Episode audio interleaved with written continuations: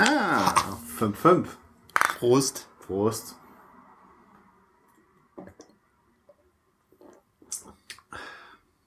Mhm. Also, wir trinken heute ein Bellheimer Naturtrüb. Ähm, für die, die sich dran erinnern werden, wir hatten schon mal einen Bellheimer. Das liegt mitunter daran, dass ich aus Bellheim komme und deswegen möchte ich natürlich meine heimische Biermarke ein bisschen promoten. Ich lese jetzt so wie immer erstmal den Klappentext vor.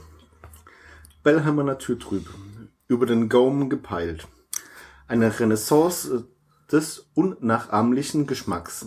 Das feinwürzige, naturbelassene Bier ist eine Hommage an Karl Silbernagel.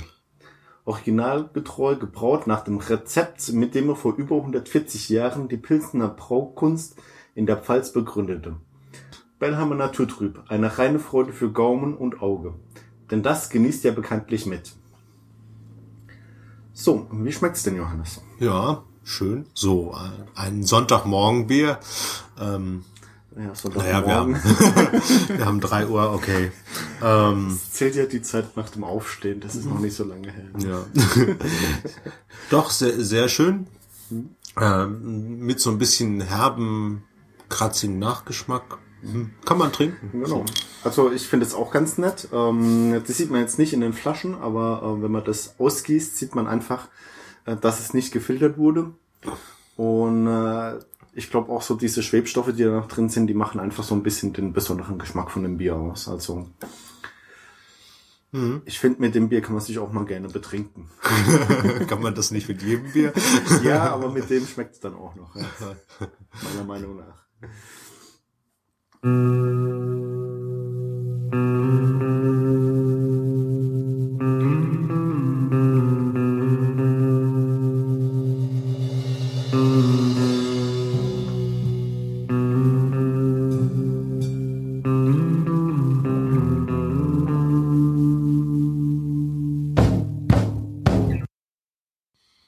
Wir sprechen heute das erste Mal über die Indienreise vom Johannes.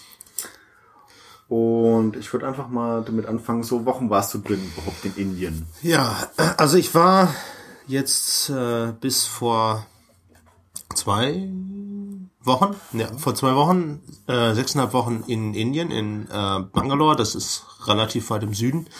Ähm, und da habe ich an einem äh, Einführungsprogramm, was sich Saltworks University nennt, teilgenommen, was halt meine Firma ähm, veranstaltet für Leute, die da anfangen.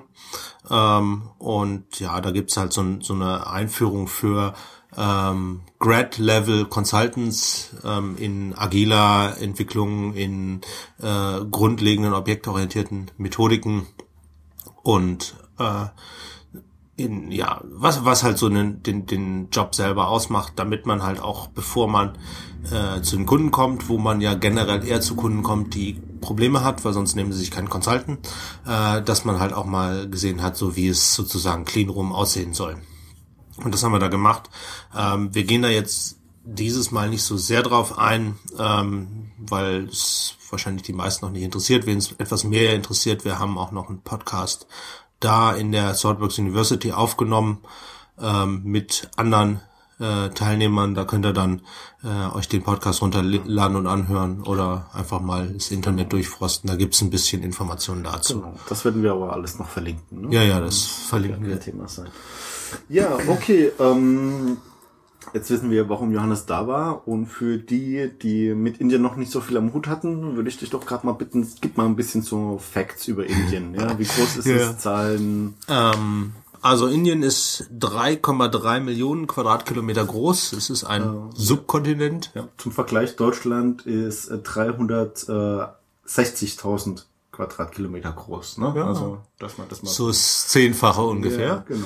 Ähm, hat 1,2 Milliarden Einwohner. Deutschland hat 80 Millionen. Ja, 82 mittlerweile. 82 Millionen. Ähm, hat 28 Bundesstaaten.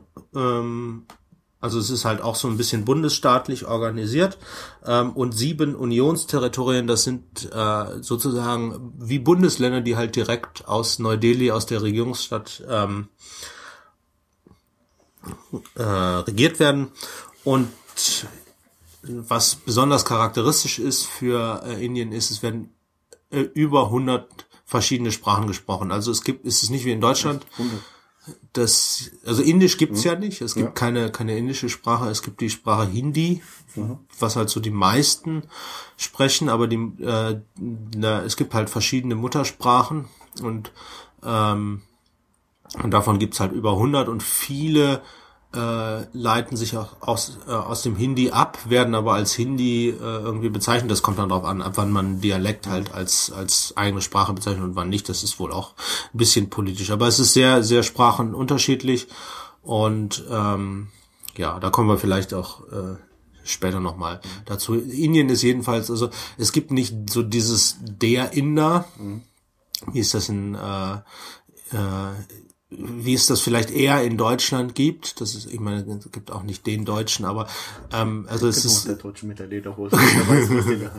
ja, ähm, das ist das ist schon eine, eine kulturell sehr sehr verschiedene äh, Menschenmasse. Ich meine, es sind halt auch verdammt viele und wenn die alle ähm, alle so ähnlich wären, dann ähm, naja, genau. äh, wäre wahrscheinlich auch ein bisschen seltsam. Ähm, mhm. Also es sind sicher nicht so homogen wie jetzt die Amerikaner oder so.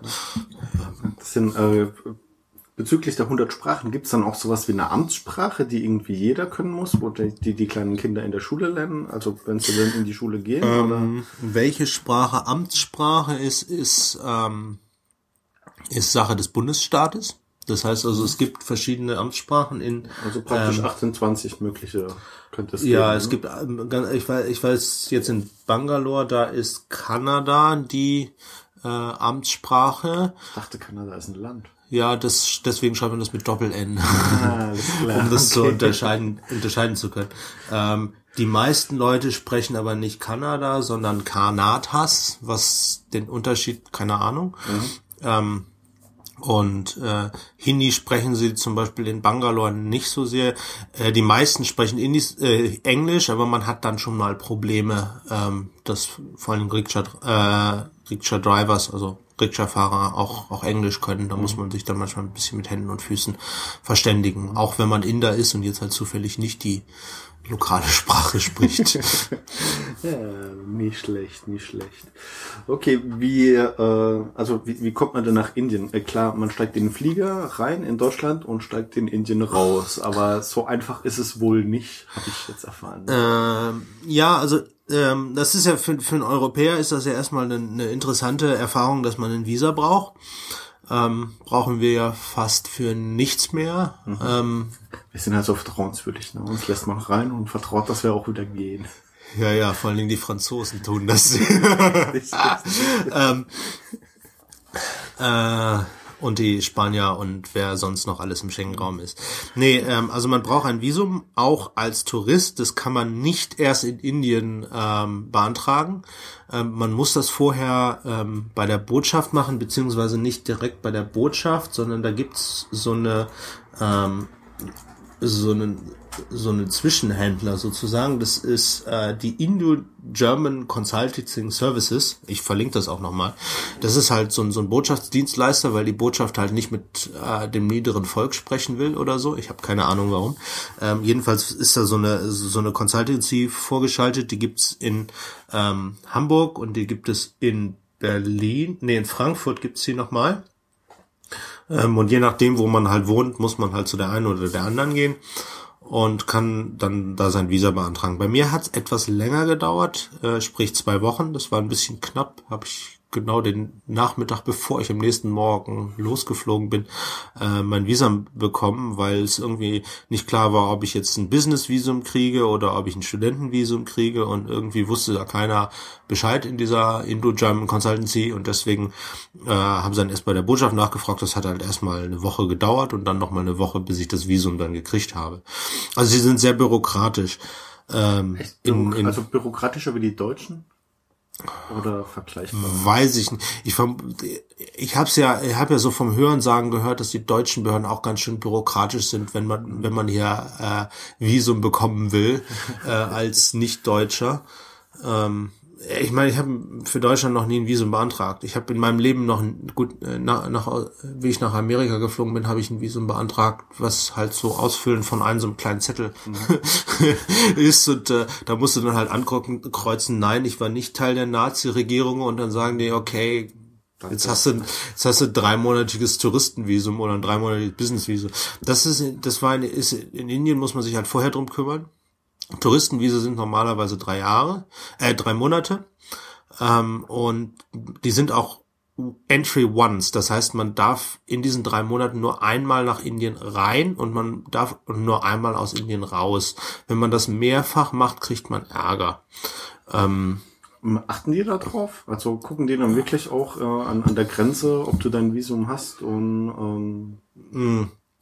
die gucken, ob du das Visum hast. Ähm, ich weiß nicht, wie genau die das dann oder wie die das genau handeln, wenn du dich nicht dran hältst. Also ähm, ich habe äh, so den einen oder anderen gehört, ähm, der gesagt hat, ach ja, gut, dann zahlst du halt irgendwie Strafgebühr sowieso oder ähm, bestichst den Beamten halt und dann ist das schon okay. Mhm. Ähm, ich habe aber mit keinem geredet, der das tatsächlich mal gemacht hatte. Also ähm, diese Vorschläge kamen auch von von äh, Indern. Äh, dass dann, äh, dass das nicht so so so eng wäre, äh, die natürlich noch nie ein Visum für Indien gehabt haben, aber ähm, weiß ich nicht. Also man als als Deutscher fühlt man sich da erstmal ja so ein bisschen okay, wenn es da so eine Vorschrift gibt, dann halte ich mich besser dran. Ja, das sehen die Inder ja nicht so, aber da kommen wir noch mal dazu. Und äh, im deutschen Reiseführer steht auch, man sollte sich daran halten. Wie das dann genau wird, äh, weiß ich nicht. Niemand hat von uns ausprobiert, ähm, was ist, wenn man sein, wenn sein Visum überschreitet. Ich, da könnte ich den einen, meinen einen Trainer fragen, der hat, äh, der ist nämlich für zwei Swordworks University Terms da und sein Visum läuft genau drei Tage, bevor er zurückfliegen will, äh, aus. Und er kann das Visum nicht in Indien verlängern. Er muss dafür zurück nach London fliegen, wo er das Originalvisum hatte, um das Visum da zu verlängern. Und er war sich noch nicht sicher, wie er das jetzt handelt, ob er das tatsächlich, ähm, also er fliegt so, ist jetzt im Moment sowieso in Europa, weil er einen kurzen Urlaub dazwischen drin hat. Ähm, ob er da versucht, es in der Zeit verlängert zu kriegen oder ob er es drauf ankommen lässt, ich weiß es nicht. Also sie werden dich sicher, oder wahrscheinlich werden sie dich nicht einsperren, weil du drei Tage länger in Indien warst. Also rauslassen werden sie dich auf jeden Fall. Sie werden dich halt nur nicht wieder reinlassen, nehme ich mal an. Ne? Ja, das kann, das kann ja natürlich passieren. Keine Ahnung. Na, okay. Aber auf jeden Fall äh, besser rechtzeitig das Visum beantragen und auch Touristenvisa müssen beantragt werden. Mhm. Das ist nicht schlecht. Okay, dann habe ich also mein Visum, also sprich meinen Zettel Papier auf, dem drauf steht, ja, du darfst und dann. Ja, das ist so ein Kleber in, in, in deinem Personalausweis. Und dann geht's los. Ähm, nicht, nicht im Personalaus, im, im Reisepass. Im Reisepass. Und du musst übrigens zwei, zwei leere Seiten im Reisepass haben, was total witzig ist, weil sie kleben den nur auf eine Seite, aber die zweite Seite muss auch frei sein. Warum auch immer. Ah, krass. Der ähm, eine Kollege hat damit ein Problem, weil sein ganzer Reisepass mittlerweile voll ist. Der muss einen neuen beantragen, nur damit er wieder Platz für Stempel hat. Ja, coole Sache, coole Sache. Nicht schlecht. Okay, äh, wie lange fliegst du nach Indien? Noch kurz? Ähm, ich bin von Hamburg geflogen, also Hamburg-London. Mhm und dann von London mit British Airways, das sind zehn Stunden. Man kann auch mit der Lufthansa fliegen, die fliegt mindestens von Frankfurt, das mhm. ist dann eine Stunde weniger. Mhm. Okay, äh, Zwischenjobs irgendwie oder? Nee, das sind nonstop. Also ähm, wobei ähm, einige Leute sind halt über Dubai geflogen, das kann man auch machen. Ich weiß nicht wer, aber es, ich nehme an, es gibt einige Flüge aus Deutschland nach Dubai und dann kannst du von Dubai halt nach, nach Bangalore fliegen. Okay, aber das ist dann vielleicht eher so für Touristen, die dann sagen, naja, ein, zwei Tage Dubai nehme ich noch mit. Ja, oder vier und Stunden und, und, und leer shoppen, das hat, ja, hat, hat die eine Brasilianerin bei uns gemacht. vier Stunden, weißt du, das machst du dann noch im Rückflug, da bist du dann halt vier Stunden bei, im, im Duty Free und dann ja. geht's weiter, ne? Okay.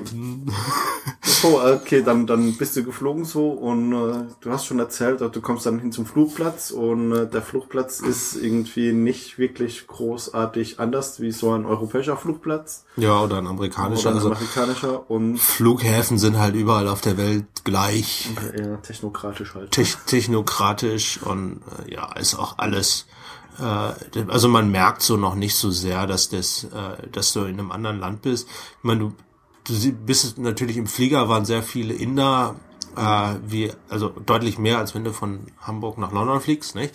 Ja. Äh, aus naheliegenden Gründen.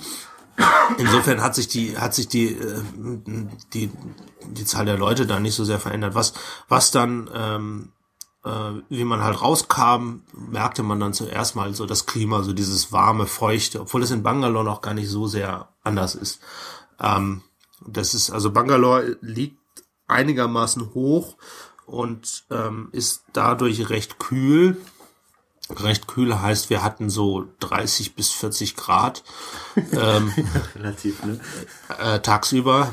Ähm, nachts wurde es dann auch schon mal kühler. Wir haben dann gegen Ende auch Monsun-Season äh, gehabt, also ähm, das halt äh, viel geregnet hat.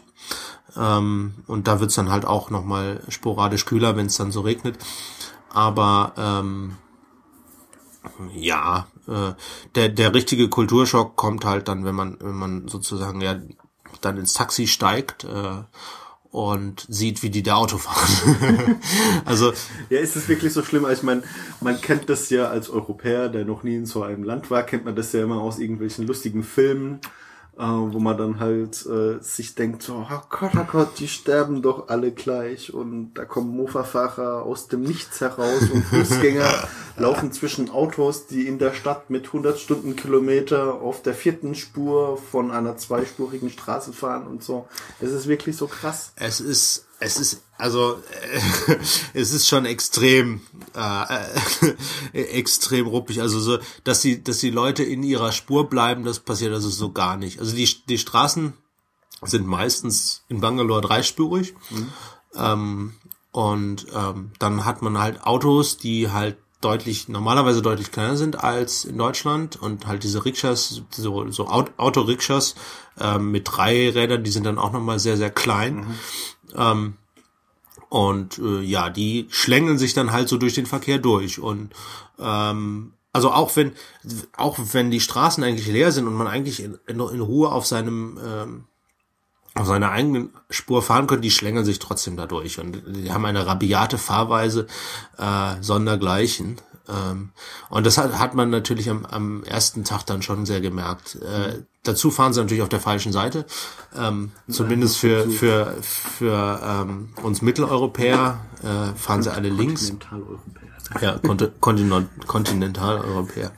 Ähm, der, die, äh, ja, es ist, also es kommt einem sehr, vor allen Dingen am Anfang sehr, sehr chaotisch vor. Ähm, und es ist witzig, es gibt dann immer so wieder äh, Schilder, steht dann drauf Follow Lane Discipline. Und an der Stelle merkt man dann, äh, nur weil es ein Gesetz in Indien gibt, heißt es noch lange nicht, dass irgendjemand sich an dieses Gesetz hält und dass es irgendjemand kümmert. Also äh, ich weiß nicht, die, die haben, die Inder haben zwei Polizeien, wobei ich mit keiner von beiden in, in ähm, Berührung gekommen bin. Das ist jetzt nur Reiseführerwissen sozusagen. Und die eine macht nur Verkehr und die andere macht halt alles andere. Und das sind zwei, das ist nicht in Deutschland, wo die so, so ein bisschen miteinander sind. Man hat zwar dann die Kriminalpolizei, aber das ist mehr, mehr so eine, so eine Abteilung in dem, in derselben Behörde. Bei denen ist, sind das halt zwei unterschiedliche, äh, Behörden. Und, ähm, ja gut, mit der Verkehrspolizei bin ich insofern, äh, in Berührung gekommen, dass die manchmal, äh, hat sich da einer mit weißen Handschuhen, äh, in die Mitte der Straße gestellt und dafür gesorgt, dass du über die Straße gehen konntest. Aber das war auch alles, was ich mit denen zu tun hatte. Ähm, die kümmern sich nicht darum, dass die Leute sich nicht daran halten, dass sie äh, die in der Spur bleiben sollten. Und die kümmern sich auch nicht darum, ähm, dass äh, manche äh, dass die Leute dauernd hupen. Also die, das ist wirklich. äh, am Anfang geht's dir tierisch auf die Nerven, wenn du so an der Straße entlang gehst und dann hupt's überall. Ähm, aber ja, es ist halt irgendwann gewöhnt man, man blendet das dann so so intern aus und wenn man dann wieder nach Deutschland zurückkommt und ah, diese Stille, Diese Ruhe. an diese einer Ruhe vielbefahrenen an einer Straße. viel befahrenen Straße. Äh, nicht schlecht, nicht schlecht. ähm, Genau, wie, wie sieht's denn äh, mit den Straßen aus? Also sind die irgendwie geteert oder ist das so feldwegmäßig? Ja, also die Hauptverkehrsstraßen in Bangalore sind einigermaßen okay. Ähm, die Bürgersteige sind die Katastrophe. Also die sind wirklich zum einen ähm, fließt, wenn man Pech hat, das Abwasser da drunter und da liegen dann so so Steine drauf, die aber auch Löcher drin haben, wahrscheinlich damit da sich drin kein Gas bildet und es keine Explosion gibt. Das heißt, es riecht wunderschön nach was auch immer. Ähm, das macht einem dann nicht so wirklich Lust auf Streetfood. Ähm, haben wir auch äh, nie probiert, weil die ähm, die äh, Leitung der Saltworks University hat uns darum gebeten, also uns äh, nicht Inder darum gebeten, kein Streetfood zu essen, weil äh, also man, in der Regel passiert einem wohl nichts, aber wenn einem was passiert, ist es halt wirklich blöd, deswegen besser kein Streetfood essen. Und man hat zumindest am Anfang, wo man das noch merkt, äh, das ist ja, wenn man das regelmäßig durch die Nase zieht, merkt man das ja nicht mehr so. Dadurch ähm, hat man dann auch nicht so viel Lust, an der Straße irgendwo zu essen, wo es dann so seltsam riecht. Ähm, und die Bürgersteige sind dann auch teilweise wirklich sehr, sehr kaputt.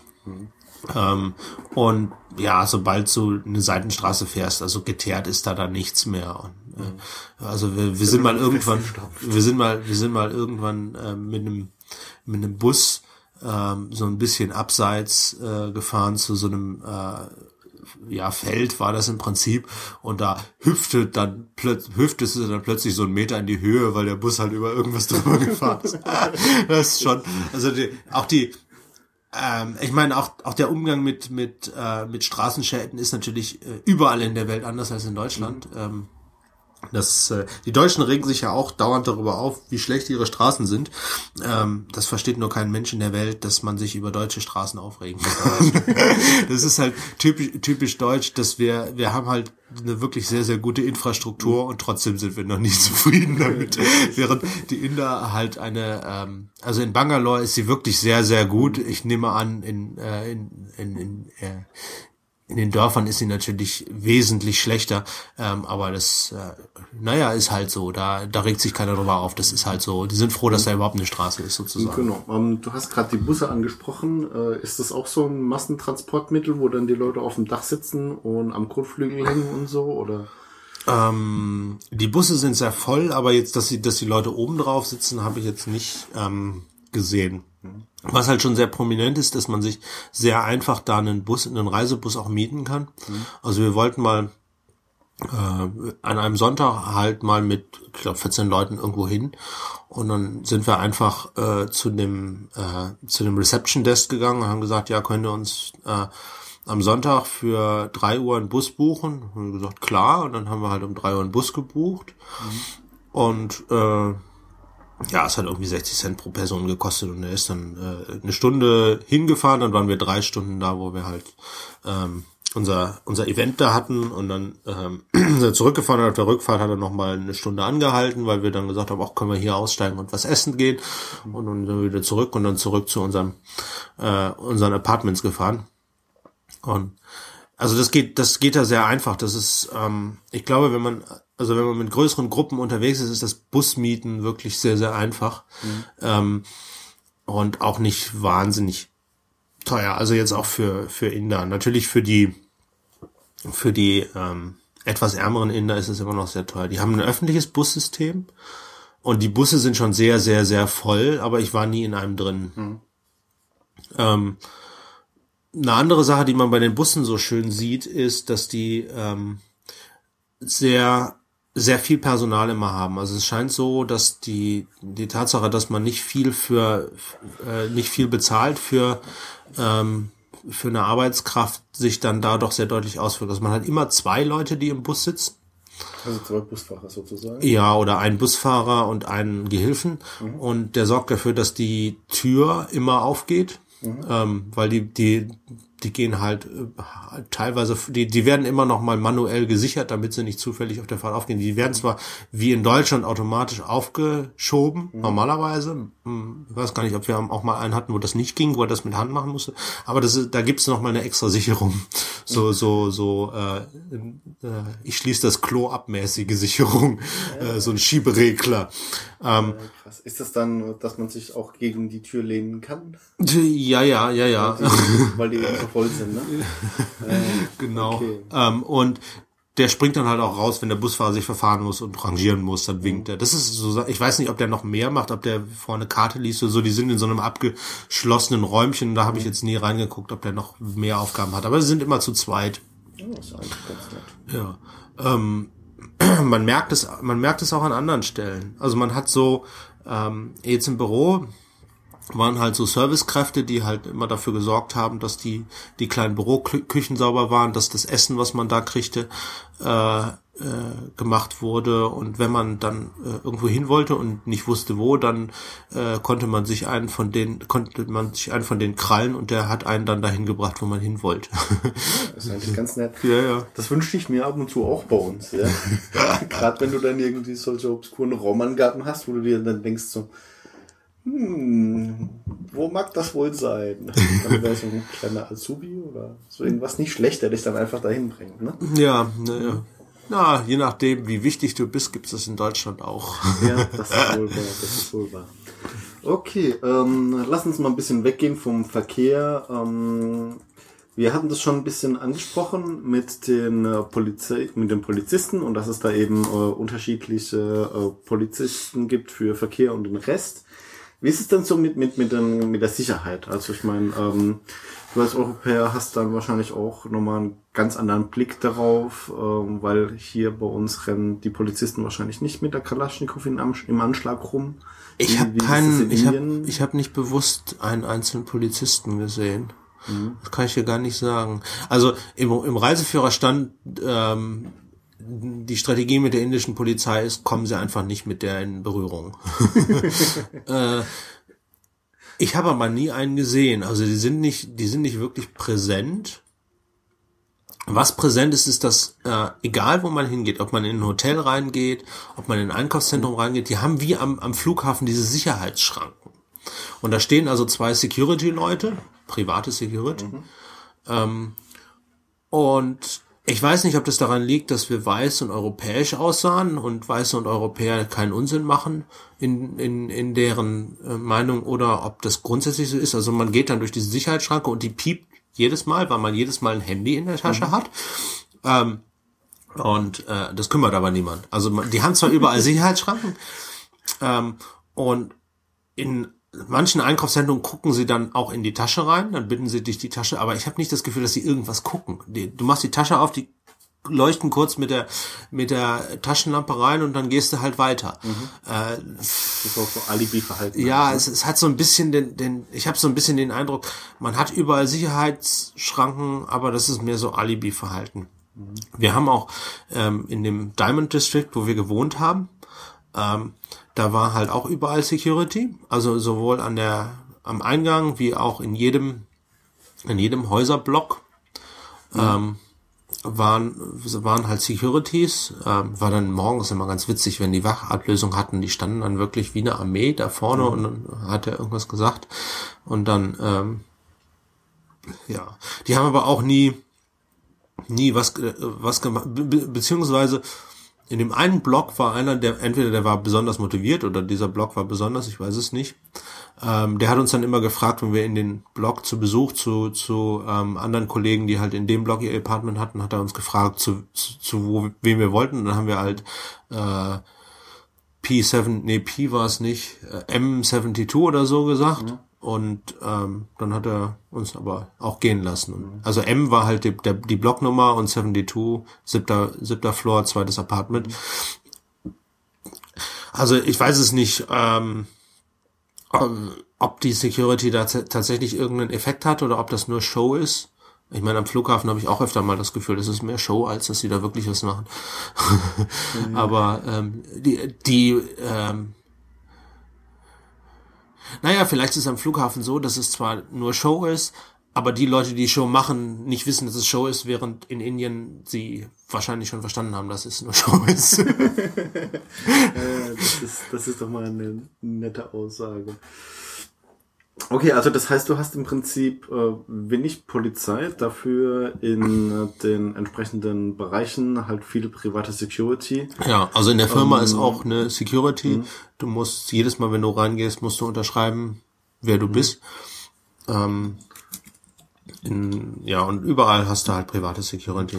Genau. Um, wir haben es ja auch schon angesprochen mit der mit der Verkehrsführung. Ja. Ähm, äh, das heißt, dadurch, dass da nirgends Polizei ist, ach, werden dann die Gesetze auch nicht wirklich beachtet oder Ja, ich weiß nicht, ob es daran liegt, dass die Polizei nicht da ist. Die, also grundsätzlich, ähm, einer von den indischen Kollegen sagte mir halt, die Inder sind halt ein rebellisches Volk.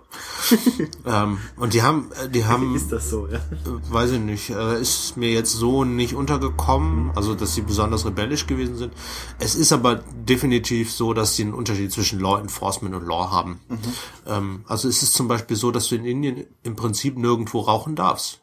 Das hat mich so so von außen ha- habe ich halt gelesen, ja, äh, in einem Reiseführer stand das dann auch, ja, Rauchen in der Öffentlichkeit ist verboten und dann denkst du dir halt, ey, warum? Ne? Ähm, das kommt dir ja so ein bisschen daher wie ähm, in Singapur ist ja Kaugummi kauen verboten. Wir hatten auch einen aus Singapur dabei, deswegen habe ich das gelernt. Aber das ist wirklich illegal in, in Singapur. Und wenn du mit dem Kaugummi erwischt wirst, landest du im Knast. äh, das ist in Indien nicht so. Die rauchen überall, wo es ihnen halt passt. Äh, das interessiert nur niemand. Ich weiß nicht, ob du das oder ich, ich würde mich nicht mal wundern, wenn ein Polizist daneben steht und du rauchst, dass, dass der dann nicht sagt. Ich meine, wenn es halt alle machen, was willst du als Polizist da machen?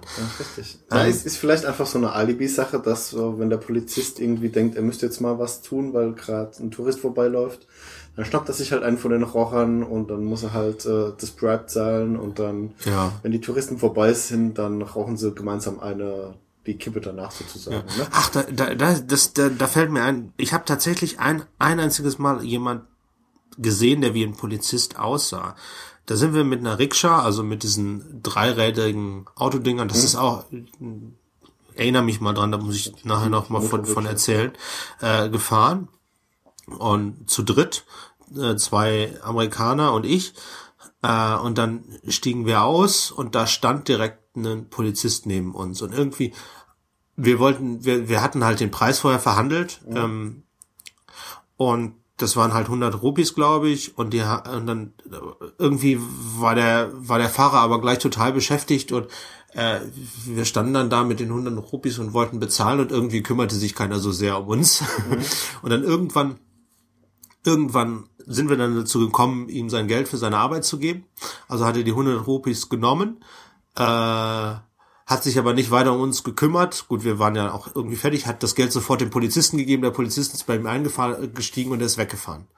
Äh, Beziehungsweise derjenige, der, der halt so ein bisschen sah er aus wie ein, wie ein Sheriff. Also es war schon ein bisschen dubios, aber naja, wir haben halt unsere 100 Rupees bezahlt und was er mit dem Geld macht, ist ja sein Privatvergnügen. Äh, insofern haben wir uns nicht so wirklich sehr damit beschäftigt. Also es ist wohl, ja, ich habe das nicht wirklich mitbekommen. Ähm, vielleicht auch, äh, es ist halt, glaube ich, auch nochmal ein großer Unterschied, ob du in, in Bangalore bist ähm, oder auf dem Land. Es ist wohl sehr üblich, dass man äh, Polizisten oder andere Leute besticht. Ähm, ein paar von uns haben mal in der Disco jemand bestochen. Das ist aber nach hinten losgegangen. Das war irgendwie, wir waren, wir waren in der Disco und da sagt, sagen sie uns, nee, ihr könnt nicht auf die Tanzfläche, es können nur Paare auf die Tanzfläche. Was halt so ein bisschen, warum um Himmels Willen bin ich in einer Disco, wenn ich keine Frau kennenlernen kann? Muss er dann die Frau vielleicht an der Bar kennenlernen? Ja, da muss ich die Frau in der Bar kennenlernen und dann als Paar. Naja, und äh, die, die, die beiden haben es halt versucht, ähm, haben dann erst behauptet, sie wären ein schwules Paar, aber das ist halt nicht durchgegangen. ähm, obwohl es seit kurzem äh, legal ist in Indien, also seit ja, ich, ich weiß jetzt nicht wie viele Jahre, so sieben Jahre oder sowas hat habe ich jetzt im Kopf, aber es kann auch Schwul sein ist dann legal, ja. ist schwul sein ist, ist äh, legal und ähm, ja, im Prinzip wie, wie hier auch. Ich, ich glaube, heiraten kannst du immer noch nicht, aber ähm, aber das ist halt dann wahrscheinlich auch nicht noch nicht überall angekommen und ähm, dann haben sie halt ihn bestochen, ähm, haben ihm halt, ich glaube, 500 Rupies gegeben. Ähm, 100 Rupies sind so 1000, äh, sind so 1,50 Euro und äh, sind auf die Tanzfläche und dann hat der andere Security auf der anderen Seite sie wieder von der Tanzfläche runtergeholt. Ja, du musst halt, wenn dann das ganze System schmieren, ja. um deine Ruhe tanzen zu können. Ja, okay, also das heißt, ähm, äh, zumindest mal so in, in den äh, kleinen Gesetzen, die für uns Europäer sowieso irgendwie hinfällig sind oder wo wir Europäer uns dann denken so, naja, macht das Gesetz wirklich Sinn? Äh, da achtet wirklich keiner drauf. Also das heißt, Ja. ähm, du musst dann vielleicht schon aufpassen, weil wenn halt einer dir was Dummes will, dann könntest du dafür schon irgendwie zur Rechenschaft gezogen werden.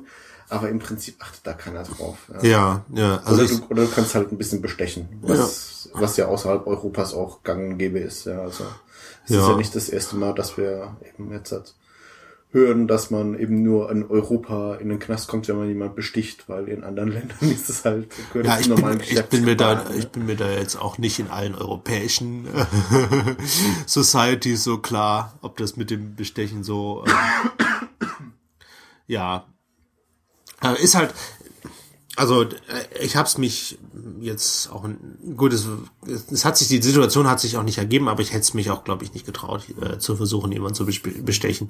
Und da ich kein Raucher bin, hatte ich jetzt mit diesem Rauchverbot äh, nicht so richtig ein Problem.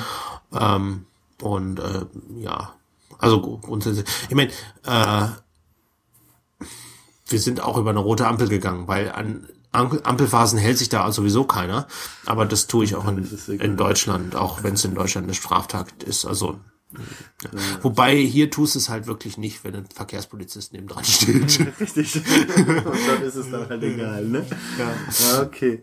Na, das ist so viel zu den Gesetzen. Ähm, äh, du hattest es vorhin über die, ähm, über die nicht vorhandene Kanalisation, zumindest mal vom Privatgebäude zur Straße hin. Ähm, Ja. Wie, wie ist es da so mit, äh, mit, mit, äh, mit dieser Hygiene? Kannst du das Wasser aus, aus, den, aus der Leitung trinken? Oder? Nein. Nein. Also ähm, wir hatten, ähm, wir waren halt, das Ding hieß halt Diamond District, kann ich auch nochmal verlinken, dass man dass man sehen kann. Wir haben halt in so einem so einem District äh, gewohnt mit Serviced Apartment, wo es wo es schon besser war. Die hatten eine, eine Purification Plant, was hieß, dass man das Wasser aus dem Spülhahn zumindest mal fürs Zähneputzen verwenden konnte. Ähm, Zumindest mal alles klar. Okay. ähm, normalerweise ist es nicht der Fall. Normalerweise sollte man das Wasser äh, allerhöchstens zum Duschen verwenden und sich mit äh, Bottled Water ähm, oder mit, äh, mit eigenen Purification-Tabletten äh, sauber gemachtes äh, Wasser ähm, äh, verwenden. Also äh, sowohl zum Zähneputzen und sowieso zum Trinken. Also das heißt dann auch, du kippst dir eine Flasche Wolwig morgens in die Kaffeemaschine. Ja, mehr oder minder. Ähm, nicht wirklich Wolwig. Klar, aber Die Preise kann sich in Indien niemand leisten. das Aber Äquivalent. Dann. ach, mein, mein, also das, äh, das Bottled Water ist auch nicht so teuer da. Also die, ähm, du hast halt äh, so 20, Li- also in den in den äh, in den Apartments hatten wir halt so 20 Liter ähm, Dinger, die diese, wo du dann das Wasser rauszapfen konntest. Die, wir haben die zwar umsonst gekriegt, aber das stand halt drauf, dass sie 50 Rupies kosten each. okay, dann. Ne? Und ähm, also das ist auch für die Inder nicht teurer, zumindest für die, mit denen wir jetzt so zu tun hatten. Wobei deren Mägen halt auch ein bisschen mehr aushalten. Richtig. Also das heißt, so die, die Einheimischen können dann schon das Wasser trinken. ich glaube, ich kochen- glaube, die oder tun das, die das auch ab vorher. ich glaube, die tun das nicht. Ähm, ähm, vermutlich müssen es die in, in den unteren Schichten tun, das weiß ich aber nicht. Also Ah, okay, gut. ja. Also das heißt, äh, äh, Kanalisation und so weiter ist dann zwar schon auch vorhanden, aber halt nicht überall und auch eher sporadisch und Ja, ähm, man sollte sich nicht auf das Wasser verlassen, das aus dem Hahn Ja. kommt. Ja. Ähm, wobei, was mir gerade einfällt, also es wird oft, wenn du in ein Restaurant gehst, wird oft kostenlose Wasser äh, angeboten. Das soll, sollte man als Europäer tunlichst nicht trinken. Weil ähm, da kann was drin sein. Die Inder trinken das und sind das dann ausreichend gewohnt. Ähm, wir hatten aber einen, der hat sich dann richtig eine Lebensmittelvergiftung zugezogen. Also wenn man im Restaurant isst, dann entweder trinkt man halt Bier oder sonst irgendwas. Irgendwas mit Alkohol drin? Irgendwas- ab, ne?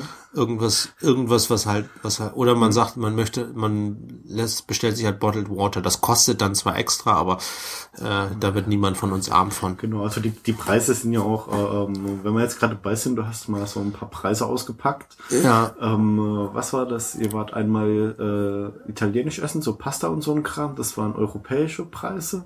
Und dann wart ihr mal indisch essen, äh, da war das dann irgendwie ein Abend Gesaufe mit ähm, mehreren Speisen für 5 Euro pro Person oder so. Ja, also das ist sehr, sehr, sehr unterschiedlich. Ähm, du kannst auch, du kannst auch viel Geld in einem indischen Restaurant ausgeben.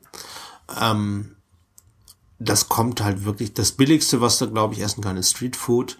Ähm, das haben wir nie gegessen. Ähm, wir hatten da so ein halb indisches Restaurant, da hast du halt, äh, ja, die haben halt keinen Alkohol ausgeschenkt. Alkohol ist sowieso eher teurer. Also Bier, zum, speziell Bier ist teurer als hier in Europa oder in Deutschland. Ähm, aber äh, alles andere ist billiger, also insbesondere die trinken viel ähm, alkoholfreie Cocktails, die sind also, weiß ich nicht, die sind fast so, so günstig wie hier ein Glas Wasser. Ja, okay. also, das heißt, Ja, man, man sollte das Trinkwasser aus der Flasche nehmen, sozusagen. ja, ja, ja, äh, bitte. genau. Okay, ähm, dann möchte ich jetzt auch abbrechen, weil wir waren eigentlich schon jetzt knapp davor, ins Thema von der nächsten Episode reinzurutschen. Ähm, wir haben jetzt halt auch die Zeit schon ein bisschen überschritten, aber ich denke, wir werden das noch ein bisschen kürzen können dann nachher im Schnitt. Ähm, das war jetzt halt die erste Episode von äh, dem Indien Podcast. Wir haben uns hier befasst so mit ähm, äh, dem äh, mit der Infrastruktur und mit dem Verkehr und so weiter. Und in der nächsten Episode geht's dann um die kulturellen Eindrücke. ja. Und dann kommen wir jetzt praktisch Zum, Ende, ja. Äh, Bitte. Tja, äh, ich hoffe, euch hat es so ein bisschen gefallen. Ähm, weitere Episoden gibt's auf kurzidentität.de. Ähm, in zwei Wochen wollen wir dann auch die zweite Episode zu Indien releasen. Ähm, und ja, Fragen, Anregungen, Kritik bitte in, im Blog, sowohl zu dieser Episode wie zu allen anderen auch. Unterstützen könnt ihr uns durch Amazon Wunschlisten oder den Flatter-Button. Und äh, unbedingt dran denken, wir haben keine Ahnung, aber eine Meinung. Und die vertreten wir auch. Genau. Insofern, tschüss. Tschüss.